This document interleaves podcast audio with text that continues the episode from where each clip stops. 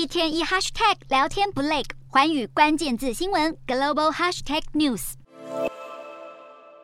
美国和澳洲的年度部长级磋商再次展开，双方的国防与外交部长六号在华府进行二加二会谈，两国在会后发表声明，要维系台海和平稳定，还有打击中国军事活动的决心。华府在七号还接着举行美英澳三方安全联盟第一次的部长级实体会议，英国国防大臣华勒斯也会出席。美英澳安全联盟是为了协助澳洲打造核动力潜舰而组成，这三个盟国将在明年三月决定是由美方或英方来提供澳洲潜舰。澳洲以实际行动因应中国威胁，并且对台湾持续抛出橄榄枝。除了国会议员近日来台进行访问，澳洲政府还计划扩编国防预算，到二零二六年中把国防资金增加到 GDP 的百分之二以上，以因应中国。逐渐增加的经济与战略影响力，而美方也在上周公布了一份中国军力报告，声称北京当局正在透过外交手段来破坏美英澳三方安全联盟，还称中国官员将此联盟错误地定调成核扩散行为。如今美澳双方一致认定，当前的世界局势是二战结束后最复杂且不稳定的时刻，双方要共同加强防务合作，而其中最大的防备目标不言而喻。